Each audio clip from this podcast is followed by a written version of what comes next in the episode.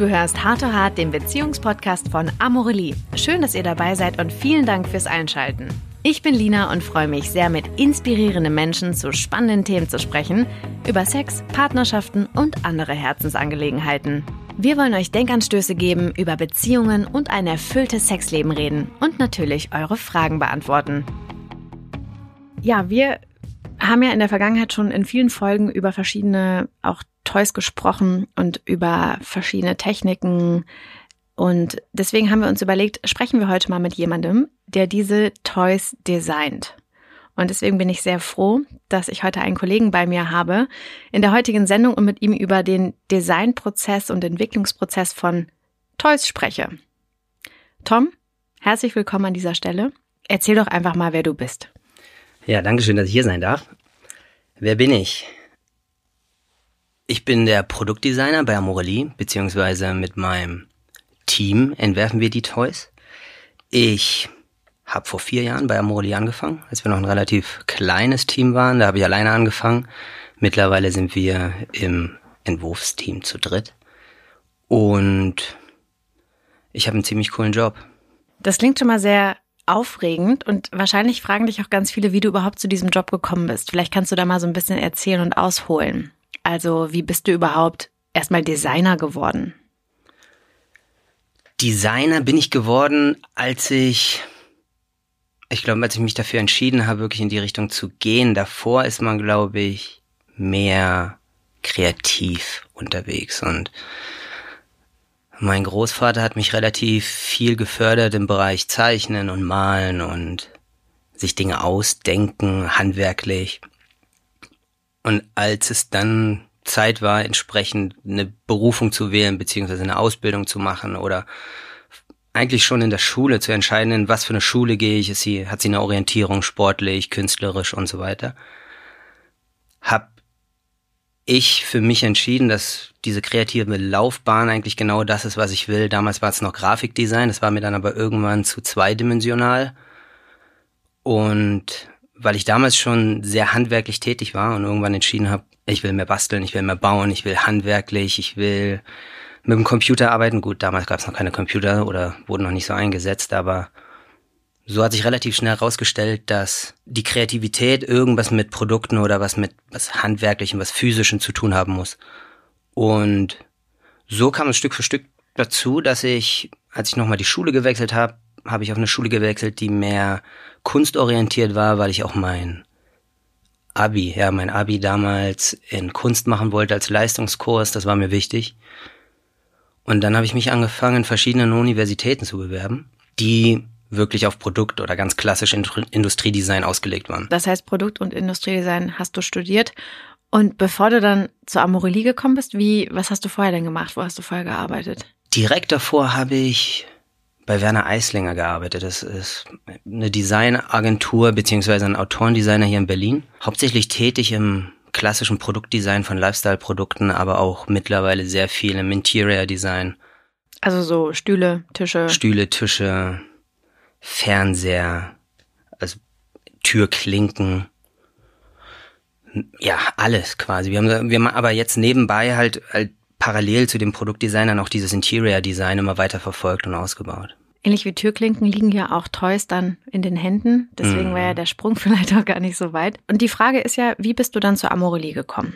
Ähm, wir kennen das ja, die, die bei Amorelie arbeiten, werden oftmals gefragt, wie man überhaupt dazu kommt, für so ein Unternehmen zu arbeiten. Erzähl doch mal ganz kurz aus deiner Sicht, wie das passiert ist. Total langweilig. Ich habe einfach den Job im Internet gesehen und ich kann mich erinnern, dass, also in Berlin muss man vielleicht dazu sagen, Jobs im Bereich Industriedesign oder Produktdesign, Produkt im physischen Sinne, sind sehr rar gestreut. Und irgendwann hatte ich mal diese Jobanzeige gesehen und Amorelie als Name war mir bekannt. Ich wusste aber nicht mehr genau, woher ich es kannte. Und dann habe ich nochmal geguckt. Und ich glaube, damals habe ich es wahrgenommen aus dem Fernsehen und dann hatte ich auch sofort die Beziehung und wusste dann auch, was es war und dachte mir so, ja geil, im Studium quatscht man immer nur drüber, der eine oder andere macht es vielleicht auch, aber eher selten.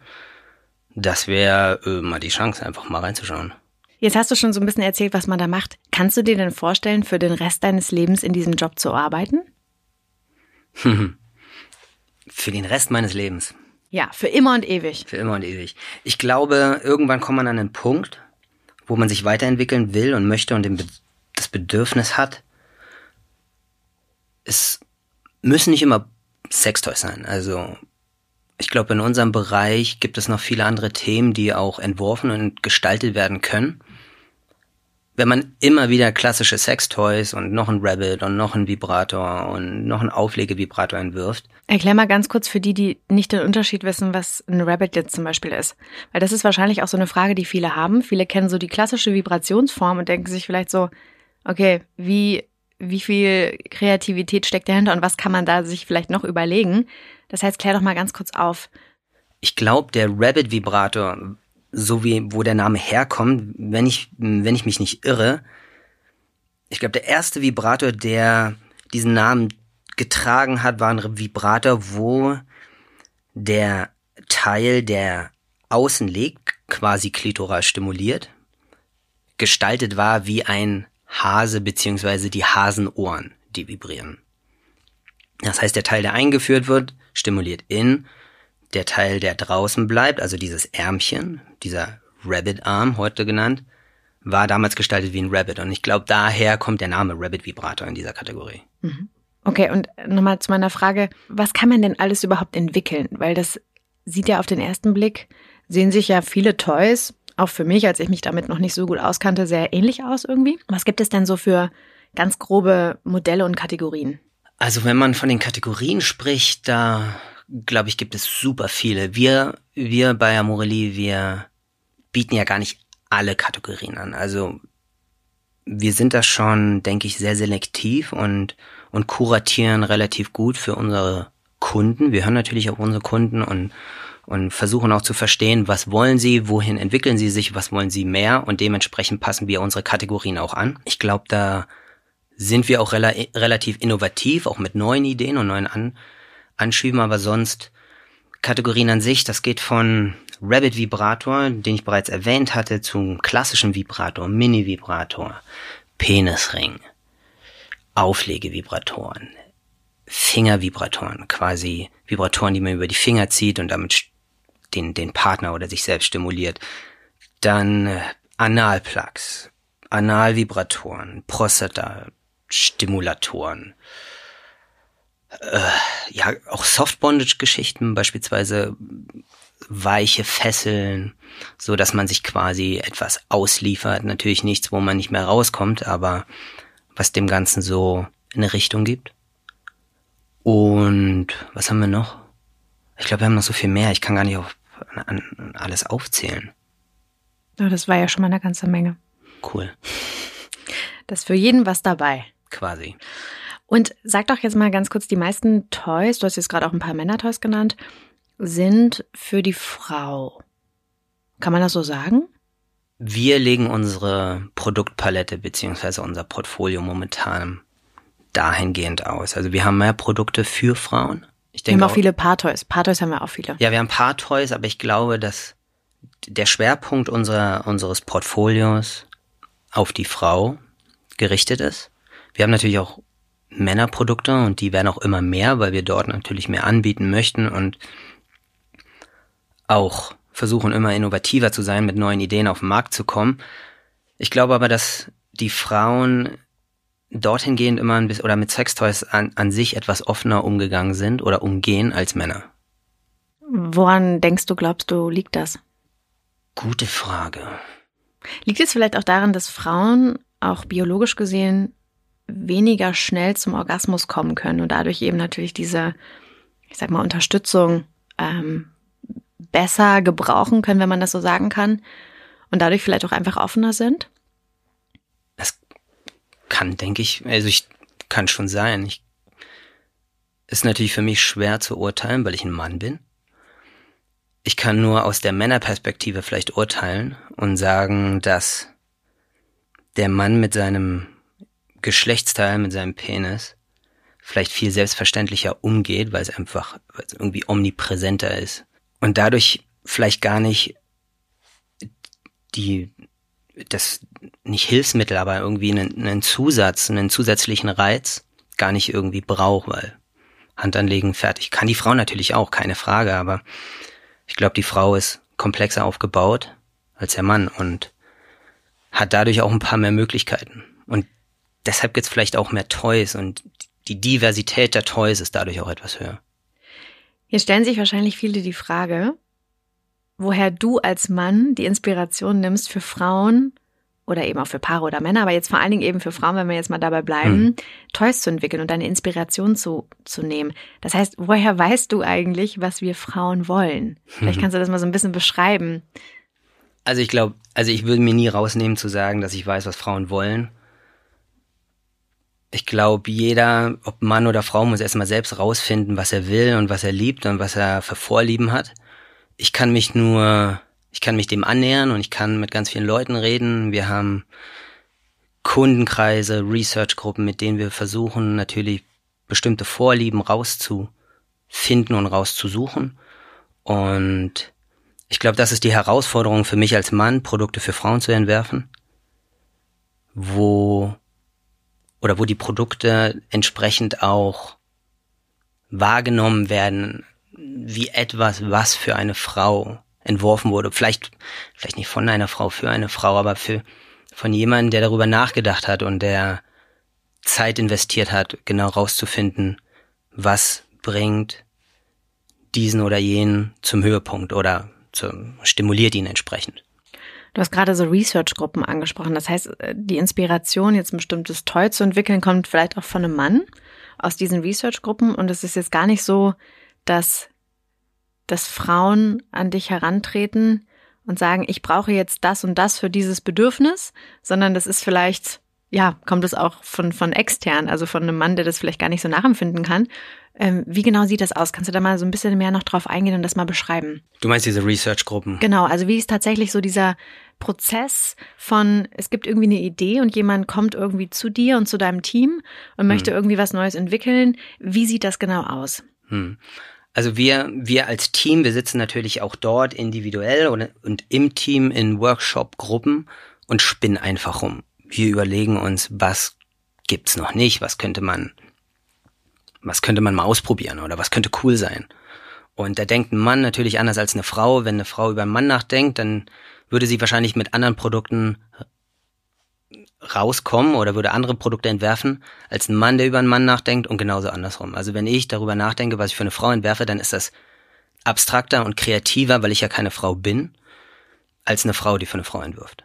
Insofern gibt es schon mal irgendwie ganz witzige und neue Ansätze, über die eine Frau vielleicht gar nicht nachdenkt. Man ist auch vielleicht so ein bisschen ungehemmter, ne?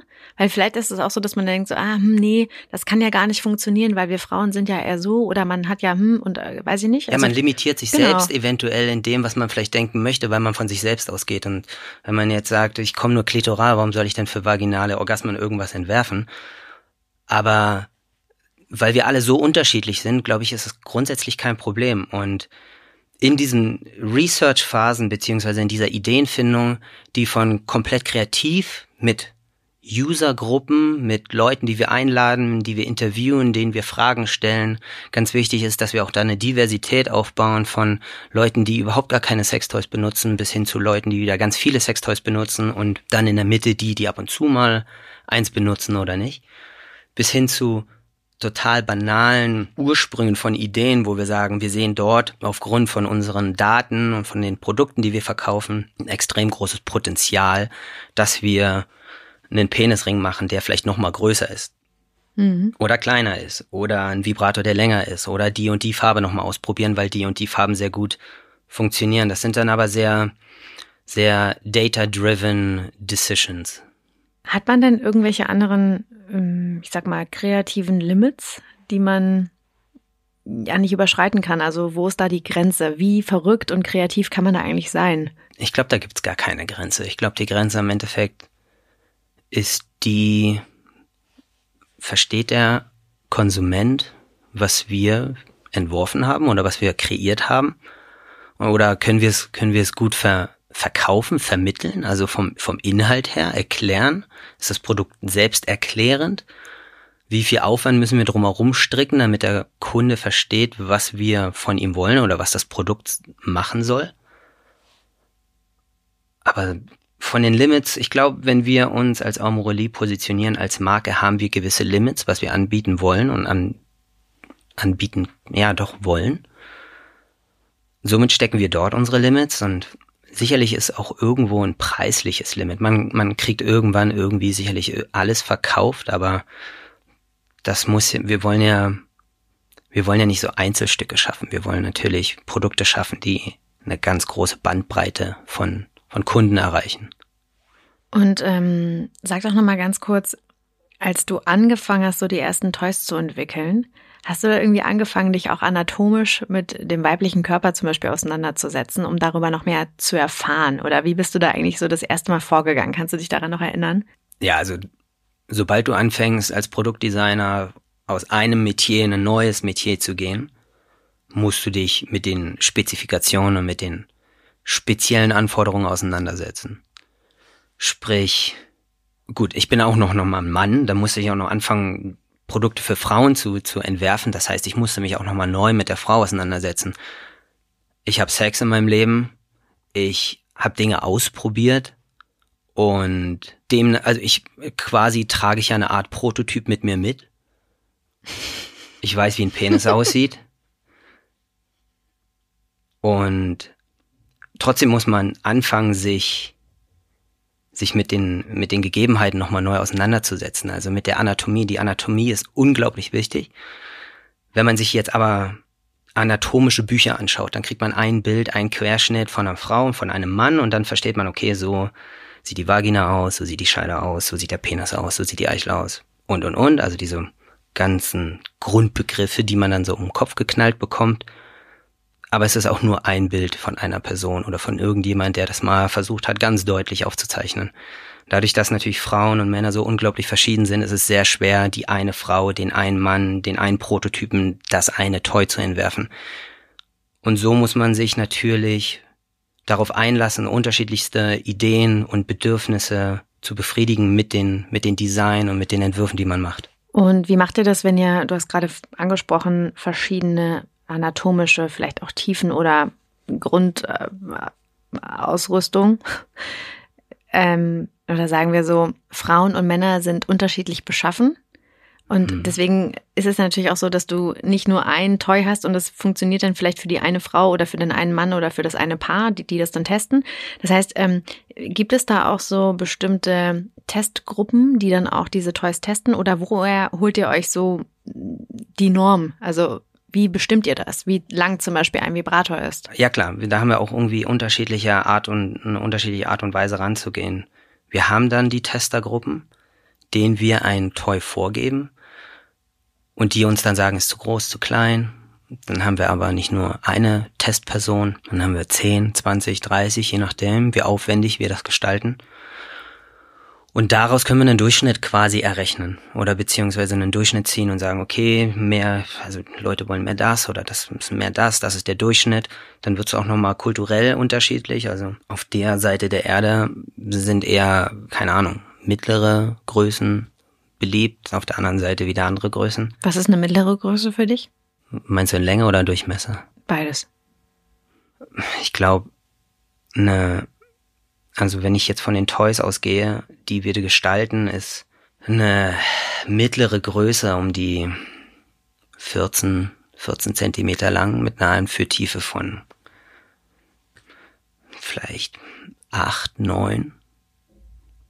Das heißt, die meisten Frauen sind im Durchschnitt dann auch 8 bis 9 Zentimeter tief oder kann man das gar nicht so sagen? Ich glaube in dem Bereich, ich glaube in den, ich glaube in 8 Zentimetern kann man schon eine ganze Menge stimulieren und man muss nicht alles bis Anschlag reinstecken.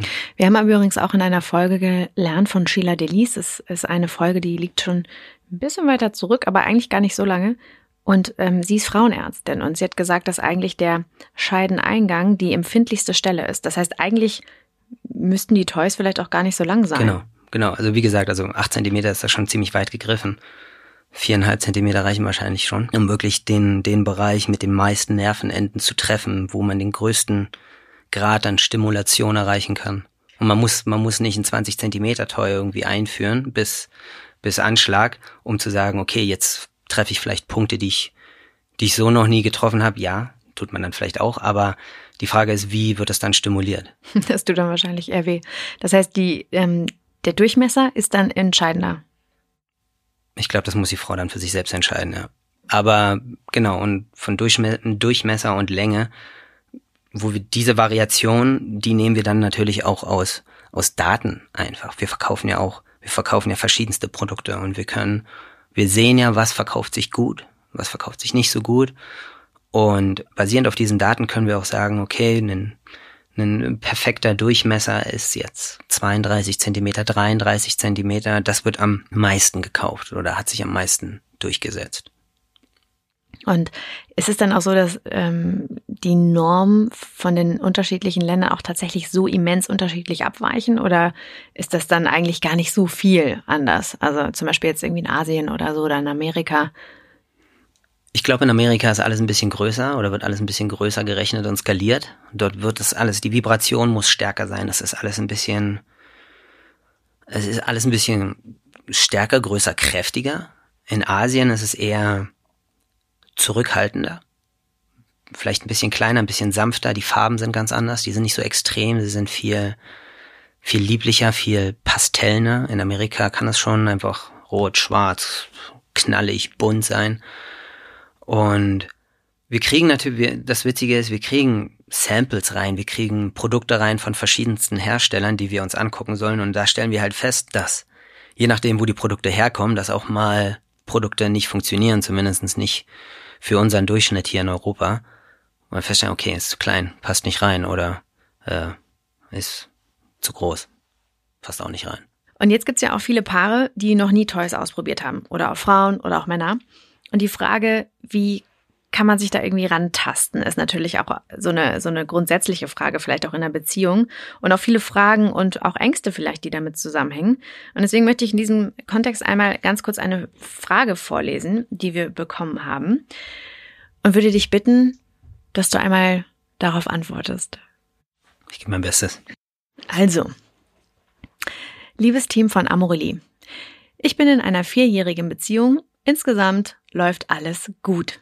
Aber seit längerer Zeit habe ich den Wunsch, mit meinem Partner Toys auszuprobieren. Nun die Krux. Ich kenne meinen Partner sehr gut und weiß, dass er kein Fan von Toys ist, weil er das Gefühl hat, ersetzt zu werden.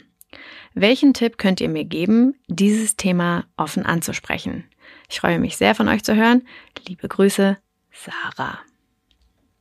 Was würdest du Sarah und Ihrem Freund vielleicht ähm, raten? Wie kann man dieses Thema tatsächlich ansprechen? Ist das auch etwas, womit du dich beschäftigst? Auf jeden Fall. Ich glaube, dass wir versuchen, Produkte zu kreieren, also mal vorweggenommen jetzt, bevor ich dir auf die Frage eingehe, dass wir Produkte kreieren, die nichts ersetzen.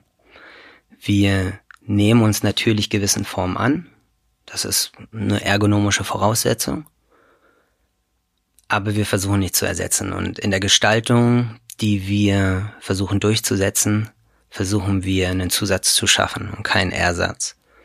Das heißt, unsere Produkte sind natürlich verspielt und oder elegant oder zurückhaltend, aber sie werden wahrscheinlich, also solange ich einen Stift in der Hand habe, nicht aussehen wie ein echter Penis und die werden auch Sie werden natürliche Farben bekommen, aber nicht unbedingt aussehen, als würde ich versuchen, Haut zu kopieren. Und aber warum war das denn früher zum Beispiel so? Da ist man ja heutzutage eigentlich komplett von weggegangen, oder? Ich meine, klar gibt's immer noch Toys, die aussehen wie ein nachgemachter Fleischpenis. Ich glaube, Leute mögen das. Also ich glaube, glaub, es gibt auch Leute, die das wollen, aber ich glaube, wir bei Omorelim, wir haben einen Lifestyle daraus kreiert und wir haben Lifestyle-Produkte kreiert. Wir haben kein klar, es ist ein Sextoy, es ist ein Love-Toy, aber wir, ich glaube, wir sehen unsere Produkte beziehungsweise unsere Branche als Lifestyle und als, als etwas total Natürliches und nichts als etwas, wo wir einen Ersatz schaffen müssen oder irgendwie was kompensieren müssen. Und um diesen, um auf die Frage zurückzukommen, ich glaube, Kommunikation ist extrem wichtig, auch in der Beziehung. Und ich glaube auch, dass wir versuchen wollen, mit unserer, mit unserer Marke Morelie, beziehungsweise mit unserem Toys, Kommunikation ganz vorne hinzustellen, dass eine Offenheit, eine Selbstverständlichkeit entsteht, dass jeder die Möglichkeit hat, sich selbst kennenzulernen, seinen Körper kennenzulernen und auch super komfortabel mit seinem Körper werden kann, egal wie, wie wir uns sehen, aber dass wir uns damit beschäftigen und auch zufrieden mit uns sind. Und das gilt nicht nur für den, für die Frau, das gilt genauso auch für den Mann. Und ich glaube, wenn wir diese Sicherheit haben, beziehungsweise diese Sicherheit mit in unsere Beziehung bringen, wird das A für uns einfacher und B haben wir besseren Sex. Und da können Sextoys natürlich mit eine Rolle spielen und mit eingesetzt werden. Und es ist nicht nur Selbstbefriedigung, sondern ich kann meinen Partner damit befriedigen, ich kann es im Sex benutzen, ich kann mich damit massieren lassen. Und vielleicht ist das der Ansatz, dass man sagt, ein Sextoy ist vielleicht kein Sextoy mehr, es wird ein Lifestyle-Objekt, es wird ein Objekt für mein Sexleben. Und ich fange über Massagen an, über externe Stimulation. Ein Vibrator muss nicht immer nur auf eine Klitoris gehalten werden. Die kann genauso im Nacken massiert werden. Und weil unsere Produkte nicht aussehen wie ein Penis, den ich mir jetzt plötzlich in den Nacken halte, sondern einfach nur wie so ein Massagestab, den ich mir am Ende auch noch einführen kann und der dafür auch sicher ist. Und ich glaube, so Stück für Stück kann man, glaube ich, dieses Thema immer weiter aufrollen. Aber was würdest du ihr denn jetzt konkret raten? Also bestellt man sich jetzt ein Toy? Also willst du sagen, Sarah, bestell dir ein Toy und dann nimm es einfach mal mit ins Bett. Oder ist es tatsächlich erstmal so, dass man das gemeinsame Gespräch suchen soll? Und diese, genau diese Sachen, die du gerade erzählt hast, erstmal ausräumt. Also vor allen Dingen gerade dieses, mh, hm, vielleicht aus Männerperspektive Angst oder Unsicherheit, dass man mhm. ersetzt werden möchte, äh, dass man nicht ersetzt werden möchte, aber dass die Frau den potenziell den Mann ersetzen möchte mit dem Toy. Ähm, das ist ja eine Sache, die kann man durchaus diskutieren. Aber mhm. Wie würdest du das denn jetzt raten? Also einfach mitbringen ins Bett oder? Ja, ich glaube, abhängig davon, wie, wie sensibel mein Partner in dem Fall ist, kann man natürlich darüber vorher sprechen. Oder man sagt, okay, jetzt los, Massage, hier, Massageöl, rauf, an, fängt mal an zu massieren und plötzlich sagt man, pass auf, ich habe ja nur einen Massagestein. So, fange fang ich mit dem Massagestein an. Irgendwann vibriert dieser Massagestein und dann fange ich an, mich von der Kategorie her, was vielleicht nicht aus, nicht, nicht irgendwie in Richtung großen Vibrator geht, Stück für Stück vorzuarbeiten. Und wir haben ja Kategorien, die dann auch am Ende heißen Part-Toys. Das heißt, dort wird gar nichts ersetzt, sondern da wird was dazugegeben. Und dann hat, hat der Partner ja quasi auch was. Und es gibt Toys für einen Mann, sagen wir mal einen Penisring, ein vibrierender Penisring, der auf der einen Seite natürlich ein Produkt ist, was sich der Mann anlegt, aber durch die Vibration natürlich auch den Penis stimuliert, aber dann auch wieder die Frau stimuliert.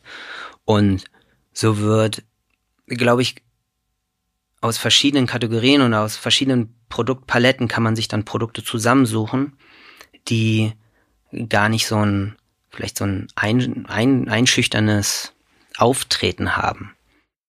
Die nicht ganz so angsteinflößend sind. Ja, wahrscheinlich, ja. Hm. Okay, ja, ich hoffe, Sarah, dass deine Frage hiermit beantwortet wurde. Und ja, wahrscheinlich haben viele diese Ängste, ne? Das ist ja auch etwas, eigentlich etwas Unnatürliches, das man so in die Beziehung bringt. Und da ist ja tatsächlich die Frage, ja gut, hat jetzt mein Partner Angst, dass es nicht mehr klappt oder so? Also ich glaube, das ist eine durchaus berechtigte Frage an dieser Stelle. Deswegen gut, dass wir darüber gesprochen haben. Und ich finde es ganz gut, was du gesagt hast, und zwar dieses Ergänzen. Das ist halt eben ähm, ja so ein bisschen umgedacht werden sollte vielleicht, Sextoys generell zu verwenden. Dass es nicht, äh, nicht, nicht ein Ersatz ist, sondern eine Ergänzung und ein Zusatz eher an dieser Stelle. Ich glaube, das ist auch die Herausforderung, dass wir uns, dass wir uns dorthin gehend immer weiterentwickeln und neue Ansätze finden und dort die Innovation nicht nur in Technologie, auch in Kommunikation vorantreiben und in diesen Bereichen und Kategorien dieses Thema weiter zu enttabuisieren und den Lifestyle darum aufzubauen, es was ganz Normales zu machen, dass Leute nicht das Gefühl haben, ich müsste mich schämen, darüber zu sprechen. Natürlich soll es, soll es was Privates bleiben und es soll was, was Intimes bleiben, aber man sollte, man sollte keine Angst haben, darüber zu sprechen, schon gar nicht mit seinem Partner. Redest du eigentlich mit deinen Freunden auch über dieses Thema? Auf jeden Fall. Ich glaube, es ist total witzig. Also mit Freunden, mit unterschiedlichsten Leuten, auch Leute, die nicht wissen, was ich arbeite. Ich stelle mich auch nicht vor, so, hey, ich bin Tom, ich designe Sextoys. Sondern man lernt sich kennen, man, man, man spricht mit allen, egal, Mann, Frau, Freunde, Familie darüber. Und ich muss, es ist witzig, witzig zu sehen, wie offen Männer darüber reden, beziehungsweise die machen dann halt Witze und wie Frauen darüber reden und auch Frauen, die ich nicht kenne, die erfahren was, irgendwann, was ich arbeite oder irgendjemand macht sich einen Scherz und sagt dann, was ich arbeite und dann wollen natürlich die Leute wissen, was genau, was geht ab und gibt's da noch irgendwie mehr Informationen, die ich abschöpfen kann. Und es ist witzig, wie offen Frauen darüber reden, wenn sie jemanden, ich will mich jetzt nicht als Experten für irgendwas bezeichnen, aber durch die Art und Weise, wie ich vielleicht gelernt habe, mit diesem Thema umzugehen und über dieses Thema zu sprechen, generiere ich vielleicht so ein bisschen Vertrauen. Und es ist total schön zu sehen, wie sich Leute dann auch öffnen und über, über Themen sprechen.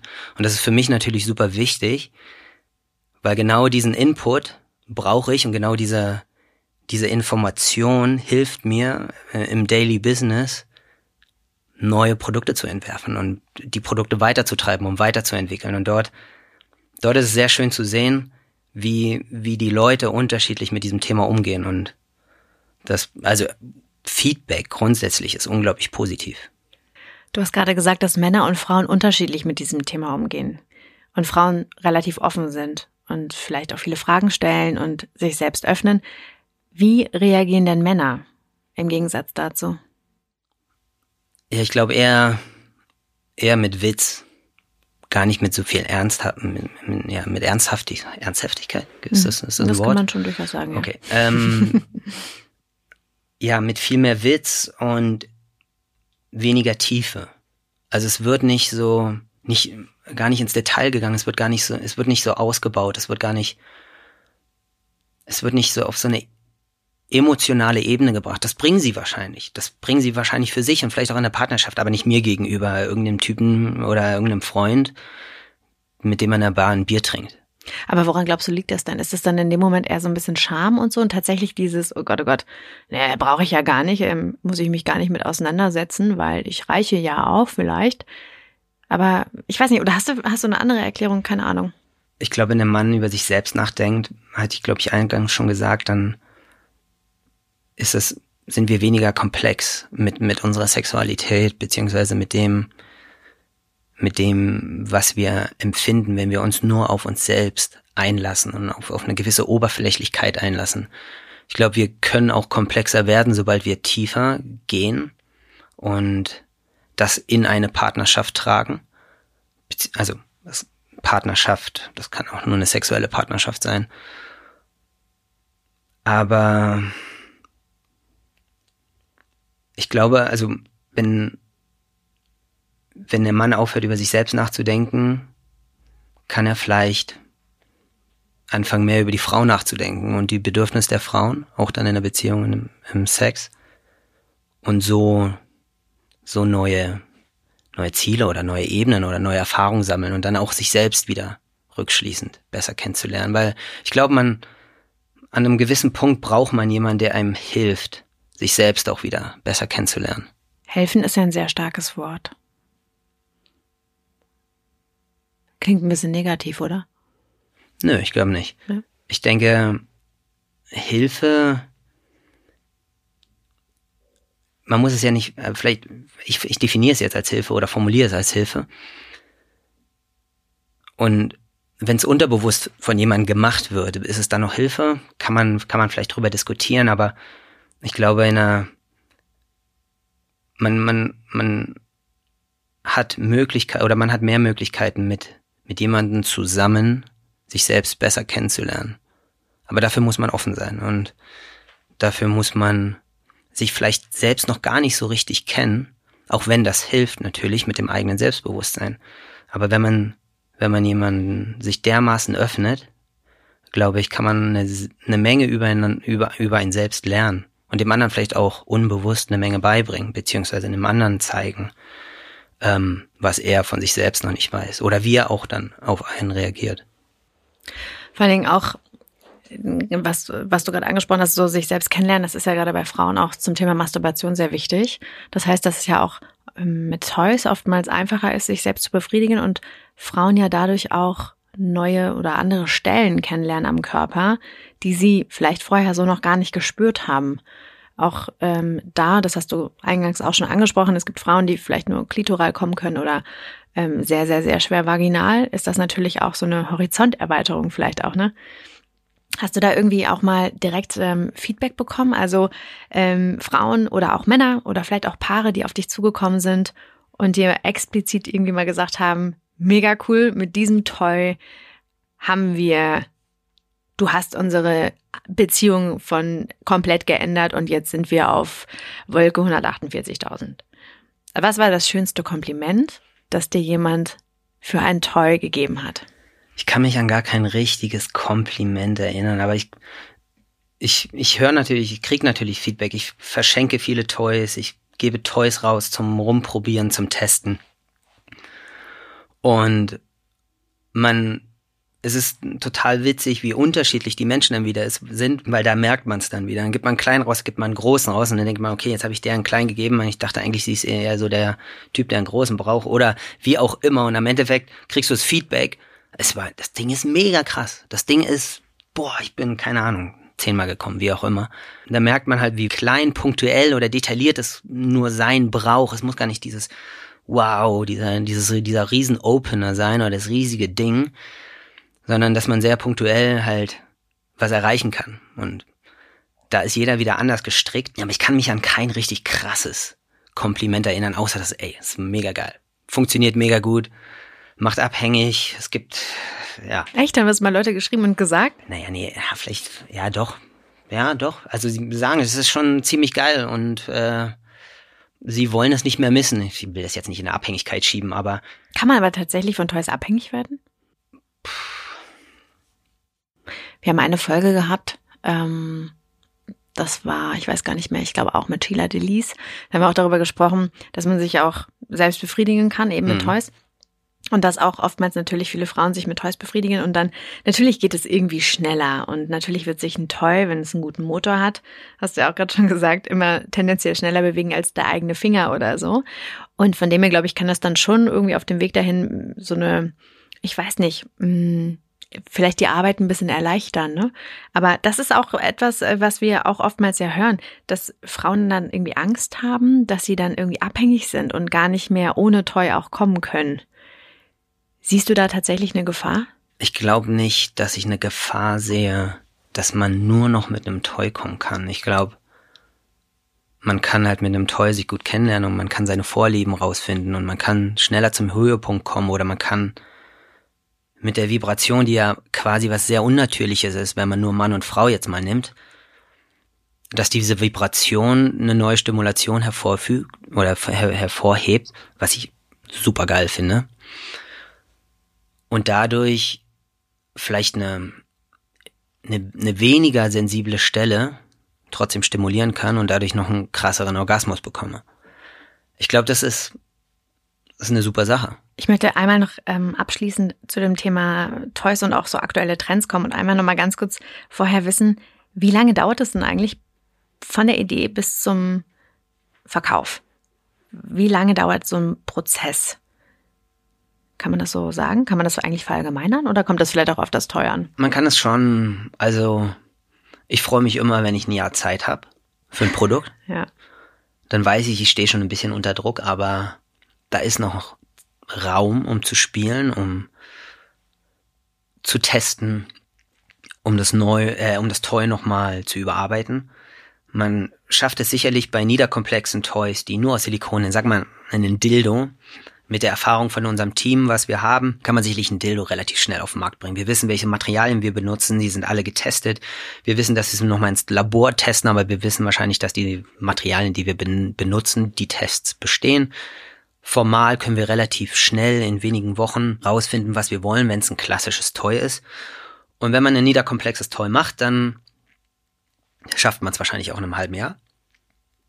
Wenn man jetzt aber sagt, man möchte eine ganze Familie designen, wo die gestalterische DNA sich vom Penisring über einen Fingervibrator, über einen Auflegevibrator bis hin zum Rabbit-Vibrator durchzieht, dann braucht das einfach ein bisschen Zeit, weil dann fange ich auch an oder, oder wir im Team darüber zu sprechen, wie können wir es modular aufbauen, dass wir möglichst viele Teile wiederverwenden können, um die Einkaufs Zahl der Einzelteile möglichst hoch zu halten, um so wieder günstigere Preise zu bekommen, aber qualitativ nicht sparen müssen.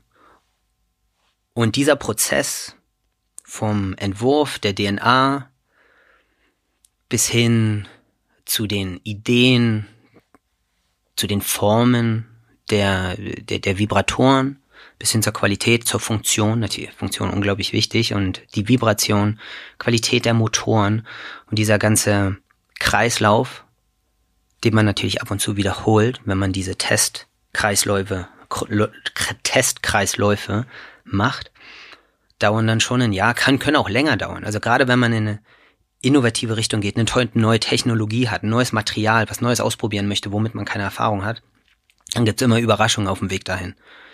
Und ähm, sobald man diese Überraschung hat, muss man versuchen, dieses Problem, wenn es ein Problem ist, zu, zu umgehen oder zu lösen.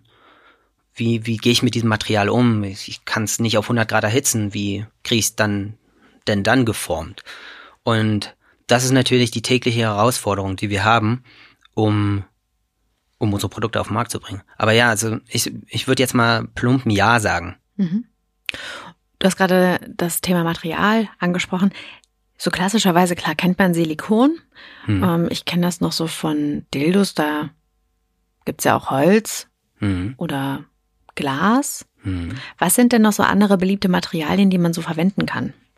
Von oder also bei Vibratoren?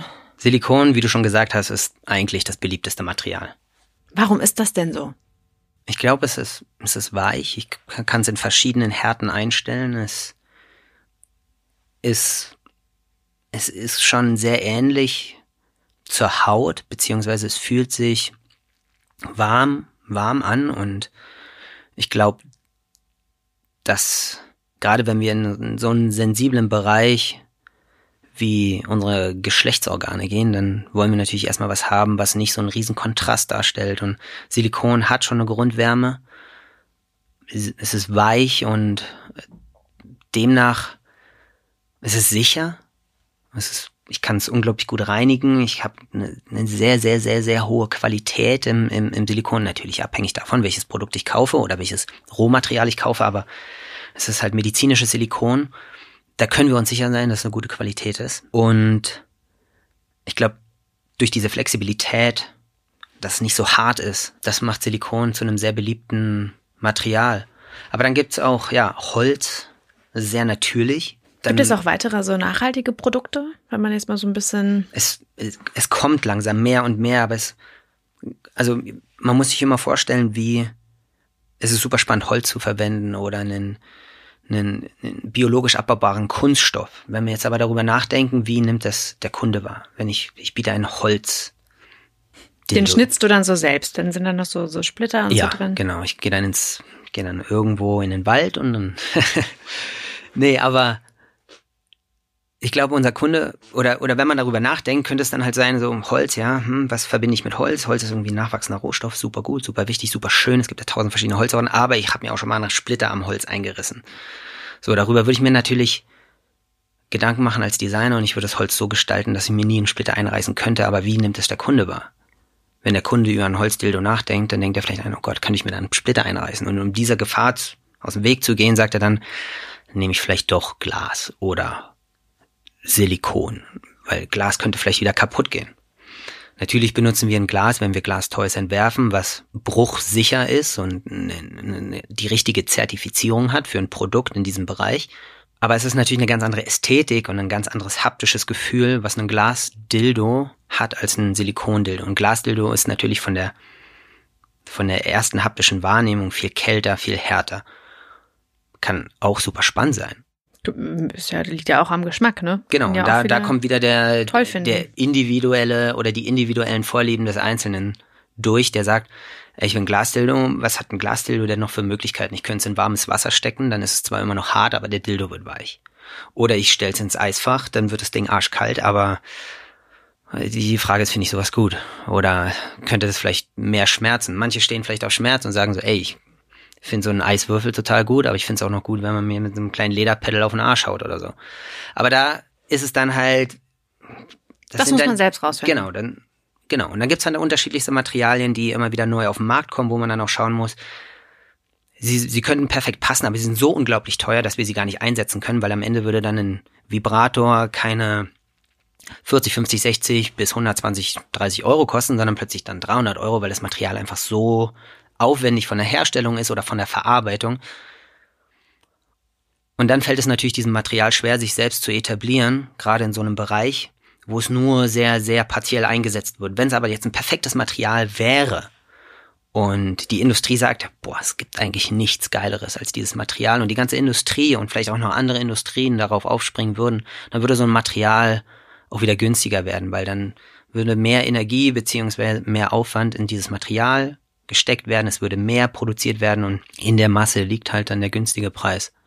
Was wäre denn so ein Material? Kann das auch sowas wie Beton sein? Beton ist ja relativ günstig, oder? Ja, weiß ich nicht. Stimmt. Ähm, und, und ich habe nur gerade daran gedacht, das ist ziemlich schwer. Also wahrscheinlich eher so ein bisschen nischig. Ach, ja, aber das ist ja kein normaler Zementbeton, den man dann da jetzt nimmt für so, als würde ich jetzt mein Haus da spachteln. Das ist ja, muss ja dann schon auch ein anderer. Es würde, mit Sicherheit würde es gehen. Beton es, sein. Und es würde bestimmt auch ein super geiles Objekt in der, in der Wohnung ergeben, wenn ich so einen, so einen schön gestalteten Betonpenis, äh, nicht Penis, äh, Entschuldigung, Vibrator, irgendwo auf der Anrichte stehen habe. Und Leute erstmal denken so, okay, Kunst, aber eigentlich mehr. Aber es gibt, ich weiß, mir fällt gar nicht so ein, so ein klassisches Material jetzt ein. Aber es gibt Materialien, die halt der Haut immer krasser nachempfunden wurden. Und, oder Material, oder, oder Aufbauten von Produkten, die auf zwei verschiedenen Materialien aufbauen, dass man innen relativ hartes, dennoch flexibles Material hat und auf der obersten Schicht oder auf der obersten Ebene ein sehr, sehr weiches Material. Dass man quasi das Gefühl hat, dass Haut auf einem, wie eine Art Muskel rutscht. Also wenn man über seine Haut rutscht oder wenn man seine Haut berührt, dann merkt man ja, dass die Haut relativ beweglich ist. Und darunter äh, ja, härteres Material, also Muskeln oder Knochen mhm. sind.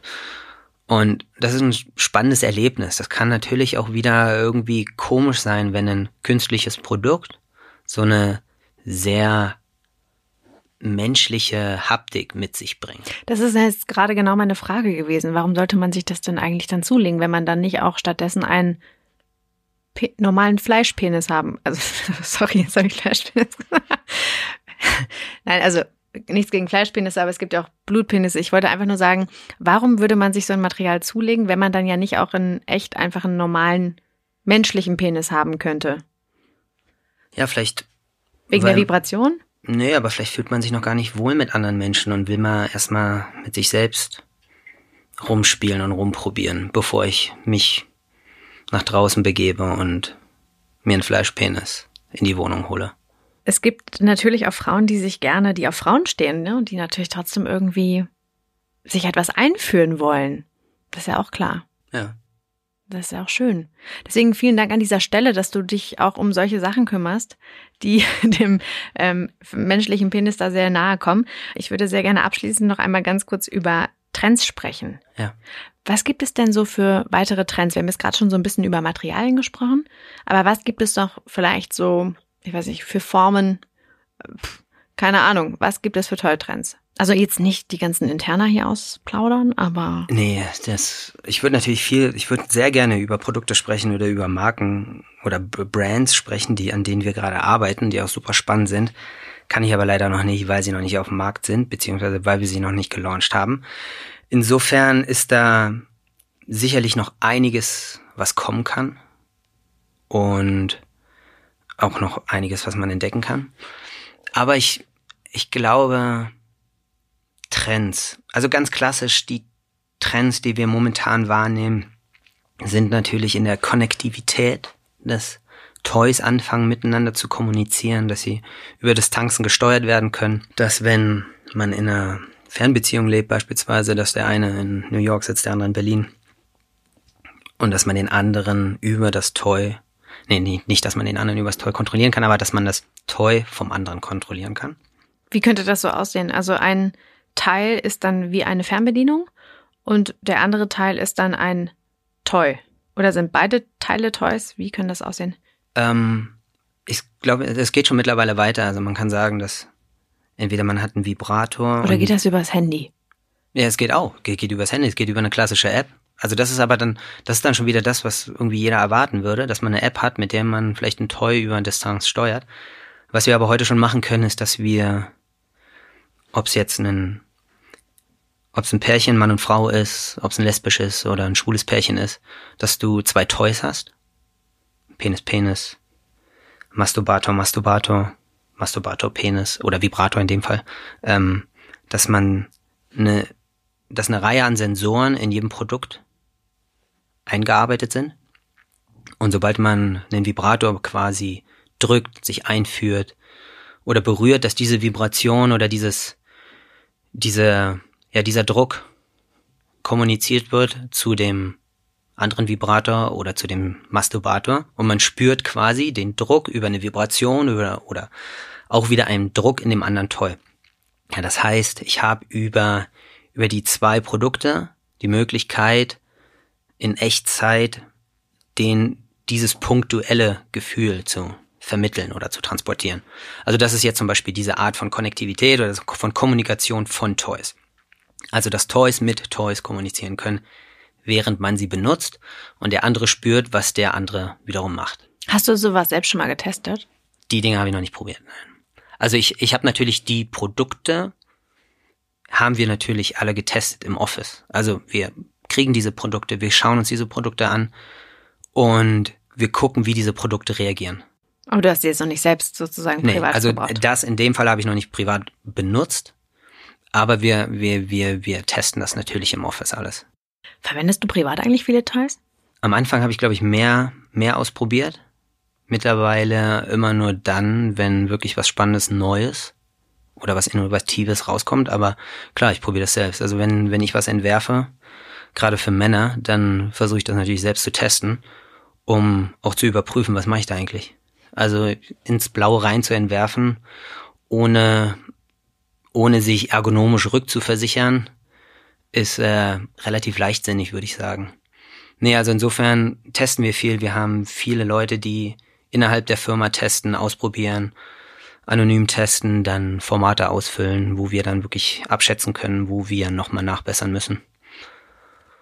Und sonst gibt's, was gibt's noch als innovative Geschichte auf dem Markt? Also Materialien sind nach wie vor immer spannende Sachen, gerade wenn neue Sachen dabei rauskommen.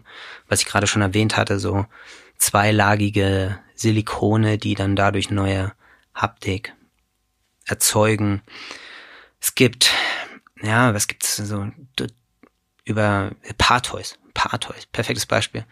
Ich glaube, in der Partnerschaft Toys zu integrieren ist relativ schwierig, ohne sie als Fremdkörper wirken zu lassen.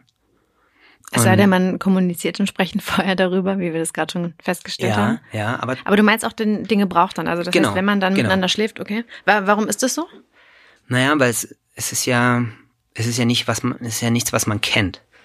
Und wenn man jetzt anfangen muss, irgendwie ein Objekt in den Sex mit einzubauen und alles, ich, ich weiß nicht, das kennen Leute vielleicht auch, dass sobald irgendwie ein Faktor mit hinzukommt, der so ein bisschen unsexy ist im ersten Moment, weil man ihn nicht kennt oder weil man ihn, weil er einfach nicht passt, sei es einfach nur eine Kondompackung aufzureißen. Warte mal, ich muss ja noch ein Kondom holen und dann reißt man das Ding auf, fädelt sich das Ding auf. Das möglichst sexy zu gestalten, ohne irgendwie Stimmung kaputt zu machen oder oder oder. Ich glaube, das ist relativ schwierig und eine Herausforderung. Und gerade bei, bei Couple Toys oder, oder Partner Toys, die man einsetzt, wo man sich vielleicht, wo man noch gar nicht weiß, wie, wie hat man sie mal oder wie setzt man sie ein oder mache ich es richtig? Ich glaube, das ist die Herausforderung, aber das ist auch das Spannende. Und Aber genau das ist doch auch schön in so einem Prozess, dass man das zusammen irgendwie kennenlernen kann. Genau, genau. Und ich glaube, daran, daran muss man anknüpfen. Und das ist die Herausforderung, wirklich ein Toy zu kreieren, was wieder diese Kommunikationsbasis quasi bildet. Und da, dann anfängt dort mit, äh, damit Spaß zu haben. Wir haben jetzt schon sehr viel über Trends und Materialien gesprochen. Und Tom, ich habe da noch eine Frage. Was sind denn noch so Bereiche auf dem Toymarkt mit viel Potenzial? Ich glaube, die meisten Potenziale, also wir haben jetzt gerade bei Amorelie sehr viele Produkte für Frauen. Ich glaube, sehr viel Potenzial liegt auf der einen Seite in Produkten für Männer, dass man dort viel mehr macht und auch noch viel kreativer wird. Und natürlich, wo wir jetzt beispielsweise auch dran arbeiten, sind, sind Produkte, Couple Toys für homosexuelle Pärchen oder queer Couples, dass man darüber nachdenkt, was, was, was will Frau, Frau, was will Mann, Mann und alle Kombinationen von Sexualität, die da draußen zu finden sind, wie, wie kann man dort Produkte entwerfen, was für mich natürlich relativ schwierig ist als, als Heteromann. Aber wir haben auch einen schwulen Designer und der ist unglaublich gut und talentiert darin, auch mit Leuten zu sprechen und Informationen rauszukitzeln. Er ist ein unglaublich empathischer Mensch und dort sehe ich relativ viel Potenzial und das ist auch eine spannende, eine spannende Sache, an denen wir oder ein spannendes Thema, an denen wir arbeiten. Ist das Researching da ein anderes als bei Heterotoys oder als, besser gesagt, ähm, hetero-homo-Bedürfnisse? Ich würde sagen, dass queer Couples oder schwule und, und, und lesbische äh, Frauen und Männer viel offener sind und in einer gewissen Art und Weise sich sehr, sehr gut kennen und teilweise auch besser kennen. Ich habe, also das ist nur so ein Eindruck, den ich, den ich sammle und den ich versuche zu verarbeiten, aber ich habe das Gefühl, die Art und Weise darüber zu sprechen und eine, eine gewisse Selbstverständlichkeit der, den sexuellen Vorlieben aufzubringen, ist bei, bei, bei, bei homosexuellen Personen auf jeden Fall mehr gegeben. Jetzt haben wir sehr viel über Trends und Potenziale und so gesprochen. Und da habe ich jetzt echt noch mal ganz kurz eine andere Frage. Und zwar geht das ein bisschen in die andere Richtung. Gibt es irgendwelche Tabus? Also jetzt gar nicht, was Motoren oder Materialien geht. Das hast du gerade schon angesprochen, dass bestimmte Materialien sehr teuer sind. Ich meine tatsächlich eher so moralische Grenzen? Also wo sagst du selbst auch, das sind jetzt irgendwie Dinge, die kann ich überhaupt nicht mit einfließen lassen. Das funktioniert nicht bis hierhin und nicht weiter. Also es gibt auf der einen Seite moralische Grenzen, natürlich. Es gibt auf der anderen Seite so persönliche Grenzen, wo ich sage, oder was heißt persönliche Grenzen oder Grenzen, die von der Marke oder von der Brand her gesteckt sind, aber natürlich unser Business fängt mit 18 Jahren an. Natürlich gibt's kann man schon vorher sexuelle Erfahrung sammeln und sexuelle Erfahrung gehen beim Küssen los oder wie, wie, wie man sich kennenlernt oder, oder wie Leute zusammenkommen. Aber Tabu auf jeden Fall, also alles, was minderjährig wird, alles, was mit Kindern zu tun hat, alles, was, also, was man teilweise auf Messen sieht, da, also, da wird zum Glück eingeschritten, aber. Aber was könnte das denn sein? Sei da also mal konkret also es klingt hart, aber es ist, also Silikonpuppen gibt's ja auf dem Markt, aber es ist, es gibt halt Silikonpuppen, wo man nicht wirklich sagen kann, wie alt sind sie jetzt? Und da spreche ich nicht von zu alt, sondern von zu jung. Und da merkt man auch, dass die Industrie dran arbeitet und sagt, also bis hierhin und nicht weiter.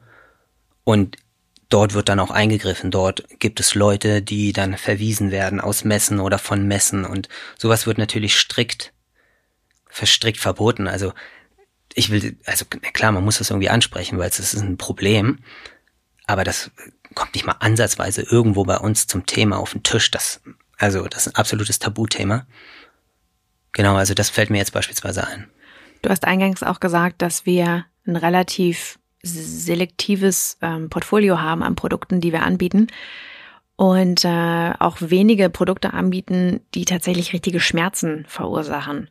Ist das vielleicht auch so eine Grenze, wo wir oder wo du sagst, so diesen 80.000 Umdrehungsmotor, der erhitzt wird und dann noch Stromschläge ausschlägt, äh, ausstößt, ist jetzt nicht unbedingt das, was wir suchen. Also gibt es auch sozusagen, was die Toys anbetrifft und den Aufbau von Toys Grenzen? Ich glaube ja. Ich glaube, wir werden als, als Amorelie oder als Marke, den die Kunden auf, auf, auf ganz vielen Ebenen vertrauen müssen, weil es ja ein sehr intimes Produkt ist. Wir werden uns hüten müssen, gewisse Grenzen zu überschreiten. Und ich glaube, starke Schmerzen, die vielleicht für Leute erregend sind, das sind eventuell Bereiche, also ich sag niemals nie, aber wir wachsen natürlich auch mit unseren Kunden, aber es ist ein sehr, sehr kleiner Kreis, der, der beispielsweise auf sehr, sehr starke Schmerzen steht. Und ich persönlich möchte auch wenn es jemandem gefällt, nichts entwerfen, was irgendjemanden verletzt. oder jemand Schmerzen zufügt. Und dort ist, denke ich, auch eine persönliche Grenze. Aber ich glaube, da habe ich auch den Rückhalt der gesamten Firma. Das waren jetzt sehr viele Insights. Wir sind jetzt am Ende der Sendung. Möchtest du noch irgendwas verraten, was du noch gar nicht verraten hast? Noch gar niemandem? In Bezug auf Toys natürlich. Puh.